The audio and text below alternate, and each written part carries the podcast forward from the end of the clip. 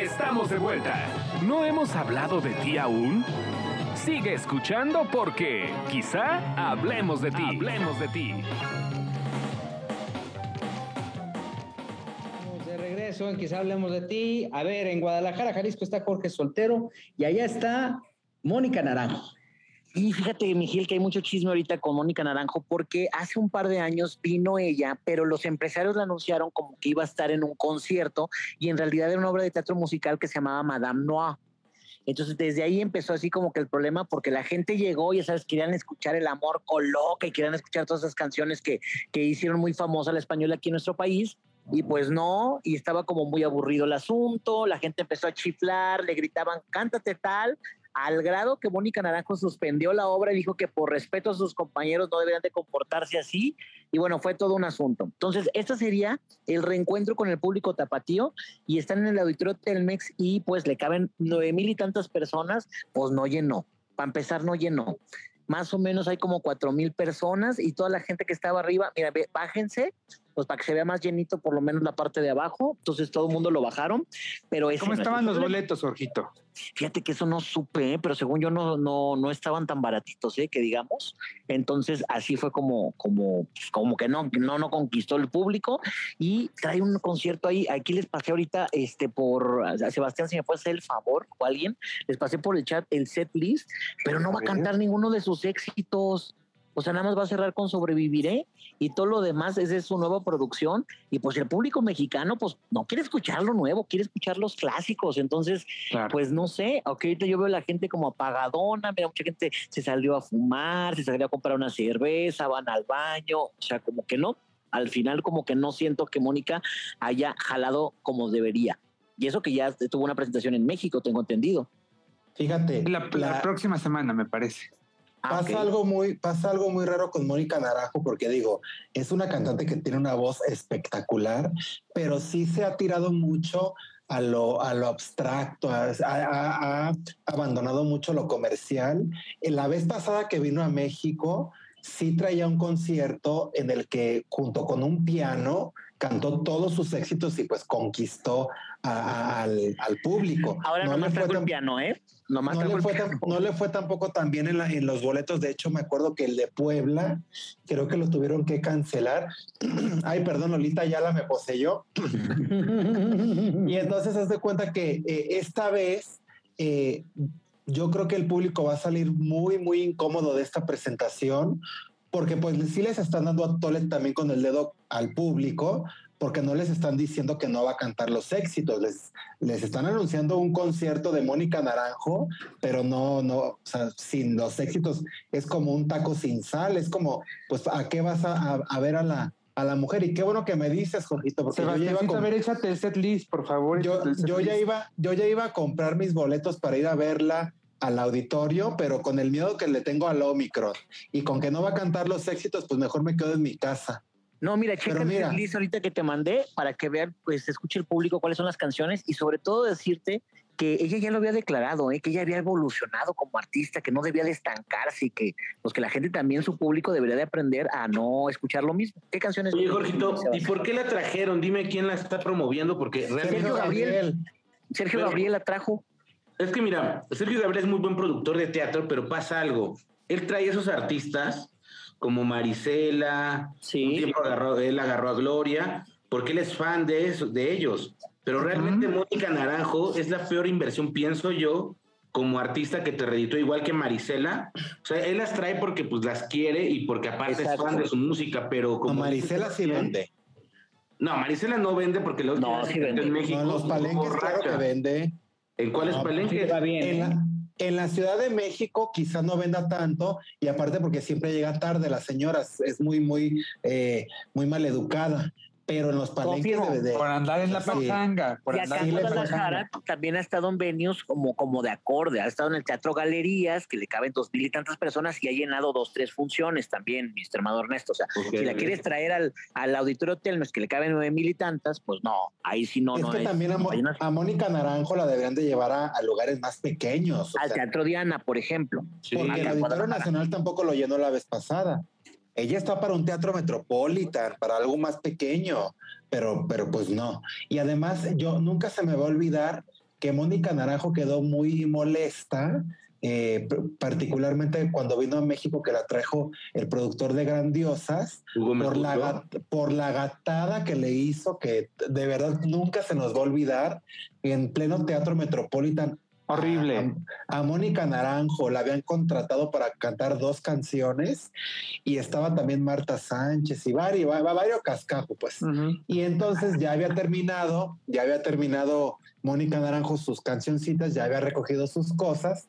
Entonces, como todo el público realmente había ido por Mónica Naranjo porque era su gran regreso, pues el productor puso a Dulce, a mi querida Dulce, que la quiero mucho, pero siempre se presta a ser monigota, puso a Dulce a hablarle a Mónica Naranjo que fuera al escenario a, cantar. a quererla obligar a que cantara otra canción y evidentemente Mónica Naranjo le dijo, perdón, pero aquí terminó mi participación, te puedes quedar tú con tu vestido monísimo, con tu peinado de crepe ochentero a cantar, pero yo aquí me retiro. Y entonces se fue Mónica Naranjo y le hicieron una gatada que no, no se me olvida. Sí, pero, pero qué hábil, mira, déjame decirte que, bueno, eh, eh, el rey de, de la región 4, el productor de la región 4, Hugo Mejuto, que también, digamos, es distribuido por la RP de la región 4, Vicky López. Sí, pero no, te podía, o sea, tú sabías que esas gatadas no las podría hacer nadie más más que el nivel de la región 4, pero tienes razón, fue una trampa porque yo recuerdo que fui a una entrevista, una conferencia, y ella dejó muy claro con sus managers a qué venía a hacer. Pero también no hay que quitarle el crédito a quien se le ocurrió decir, pues para que nos salga gratis, métela como que está invitada, pero pues también Mónica Naranjo haciéndole desaire a, a Dulce, pues tampoco, tampoco es como muy profesional, Leonela.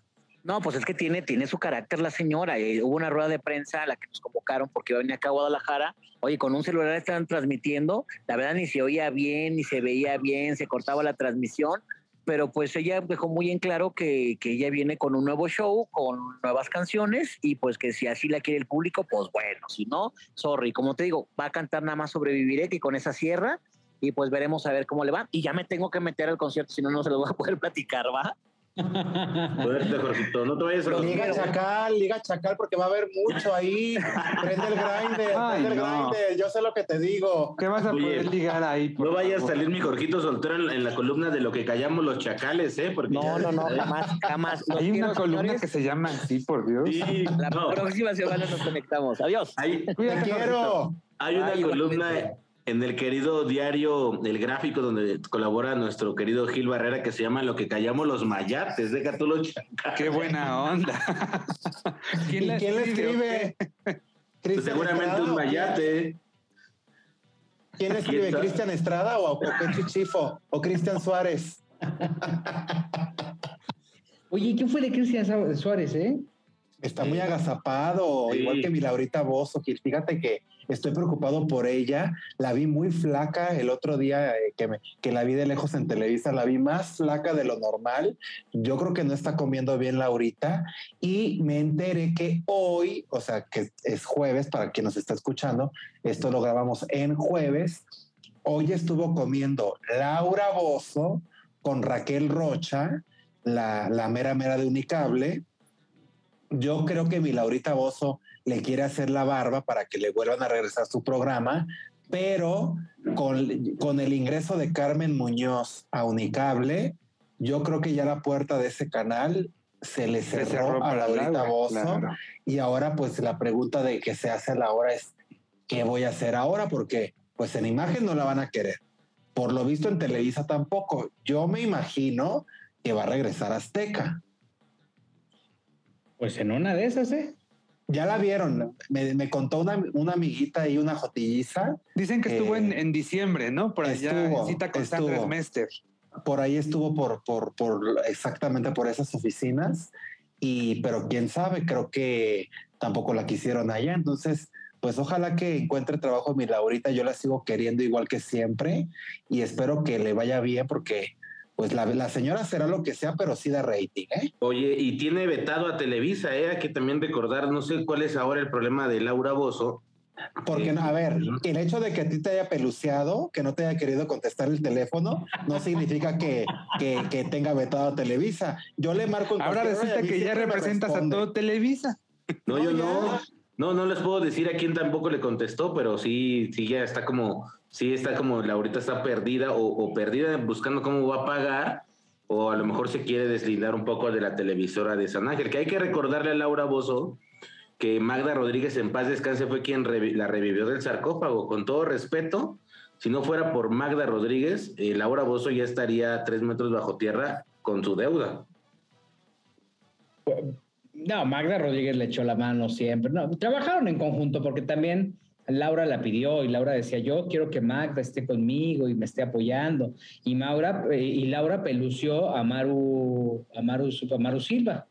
Sí, sí es cierto. O sea, ella dijo... Cuando Maru, Maru había sido su incondicional y la que le había salvado en muchas situaciones a lo largo de pues bastante tiempo, varios años, ¿no? Sí, sí, sí. Entonces, este, ahí también, mira, karma. pero también, pero, pero, también trabajaron eh, en conjunto Magda y Laura muy bien. Y el programa le fue, cuando lo estaba produciendo Magda, la verdad es que los, los ratings eran muy altos y no, no porque haya sido mi jefa, pero nunca se me va a olvidar, ¿te acuerdas, Buitrón, cuando nos dijo Magda que el capítulo más alto de rating de Laura sin censura había sido cuando confrontamos a Joaquín Muñoz con, Carlitos Cuevas, con Carlitos Cuevas, y cuando le llevamos a su amante Eloy Hermosillo, allá al foro de Laura sin censura, ese fue el capítulo con mayor rating. Júrame que así se llamaba su amante, Eloy, Eloy, Hermosillo. Ay, no, por Dios. Que, además Eloy Hermosillo fue el que lo denunció por, por acoso sexual y después filtró en los Estados Unidos en Estrella TV para ser exactos fotografías de Joaquín, pues, pues con sus novios, ¿no? Con el que se decía que sus herederos, ¿no? Pero sí tiene razón Sebastián. No sé qué pasó porque también bajaron de, de internet ese, ese programa épico donde hay que, esa anécdota para el público que nos escucha, llega Carlitos Cuevas, ya saben, con un, zapatito así tipo Ferragamo, su pantaloncito, un saco, pues se ve que era caro, con su camisita bien planchada, y él llega a los camerinos del Foro 6 de Televisa San Del Foro 4. El Foro 4 con su hija, él esperando, y de repente pues ya empieza el programa. Obviamente mantuvieron a, don Carlos Cuevas aislado de, lo que estaba pasando porque no había monitoreo. Le dicen, ya vas tú. Y entonces cuando llega, pues obviamente al set ve a Joaquín Muñoz, a Laura Bozo y a Ana Tambriz. y entonces nos decía Carlos Cuevas después, pues a mí me invitaron a un homenaje, por eso traje a mi hija. Y resulta pues que el homenaje era eh, cuando le dijo que era María Juan Gabriel. Eso no se nos va a olvidar nunca. O sea, llevaron con engaños a Carlos Cuevas para, para un programa de Laura Bozo. Ay, qué poca. Qué mal. Pues eh, sí, eso fue lo que pasó. de hecho, estoy buscando ahorita el video porque quiero que, escuchen la, reacción épica de, Carlitos Cuevas, porque ese video yo lo guardé tomando en cuenta que algún día pues podría desaparecer, cosa que ya pasó, pero Carlos Cuevas hasta eso aguantó vara, lo que, lo que sea de cada quien, otro se hubiera ido, Carlos Cuevas aguantó vara, se sentó, aguantó los cañonazos, lo supo esquivar y salió bien librado porque al día siguiente recuerdo que TV Azteca retomó el programa de Laura Bozo y habló de esta confrontación. Oye, pero este, esto que dice Alfredo Adame, por ejemplo, de Laura Bozo, de que la va a acusar de, Ay, Alfredo Adame ya lo perdimos desde hace perdón, pero yo lo escuché dando esas declaraciones ayer afuera de Televisa San Ángel. Muy está muy, está muy bien que el señor eh, tenga esa actitud de peleonero, de justiciero, no sé qué se crea, pero ya lo que dijo de sus hijos, ya lo que mencionó, que no, que no eran su sangre, que los desconocía, que ya los había desheredado, yo creo que ya ese señor ya rebasó cualquier tipo de, límite. Límites, sí. De verdad, yo creo que sí, ya, ya, no sé qué le pasó, se deschavetó este, terriblemente. ¿Cómo se llama el, reportero de Azteca, que es muy bueno, Guillermo? Germán Wynn. Germán Wynn, ¿no? Germán Wynn dijo, este, le, pregunta, oye, ¿y tus hijos? No, ya mis hijos no existen. Oye, pero no, sí existen, güey, ¿no? Sí, que, más que no eran su sangre, que no eran su sangre. No, no, mi sangre, no, no, ¿qué, qué cosa con él, no? Y luego la forma en la que se expresa también de, de Maripaz, ¿no? Y así lo van a contratar, no sé. Qué grave, ¿no? Y de Dianita Golden, porque cada que puede le tira zarpazo a mi Dianita Golden, cuyo único delito en esta vida fue embriagarse en el aeropuerto de Cancún y ya después de eso no la ha soltado, no la ha soltado a Dame, ya que la deje en paz.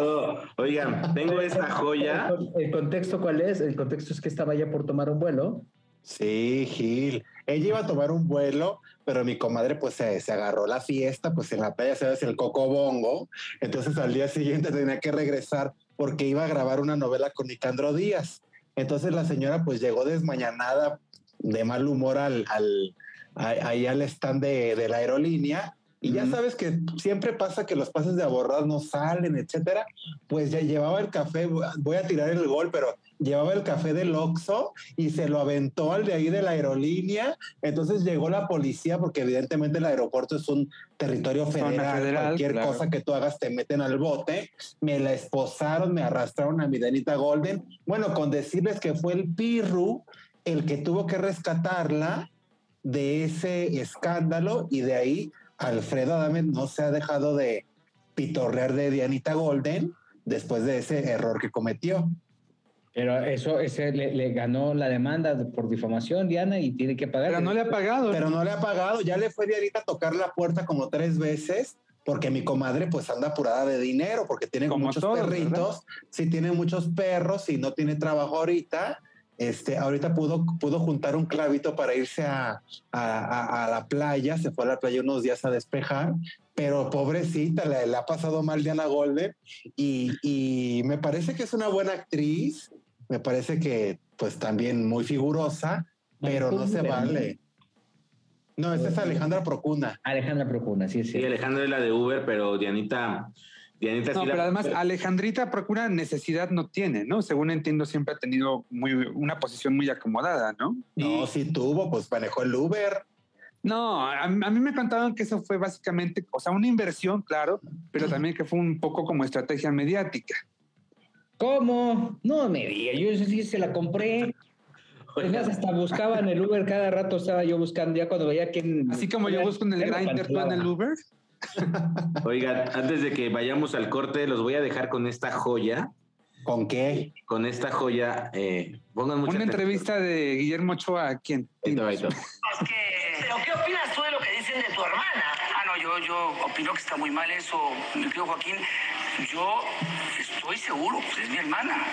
Rodrigo, el hijo de Aida, es hijo de Uriel, Roberto, a la triste y lechuga, se ¿Por qué pusiste tú eh, en el Face de que estabas desayunando en casa de tu ex cuñado en Ciudad Juárez? No, Eso vino a, no, formar todo totalmente. Permíteme, Ahora, mira, tú anduviste con Juan Gabriel cuando tú tenías 18 años.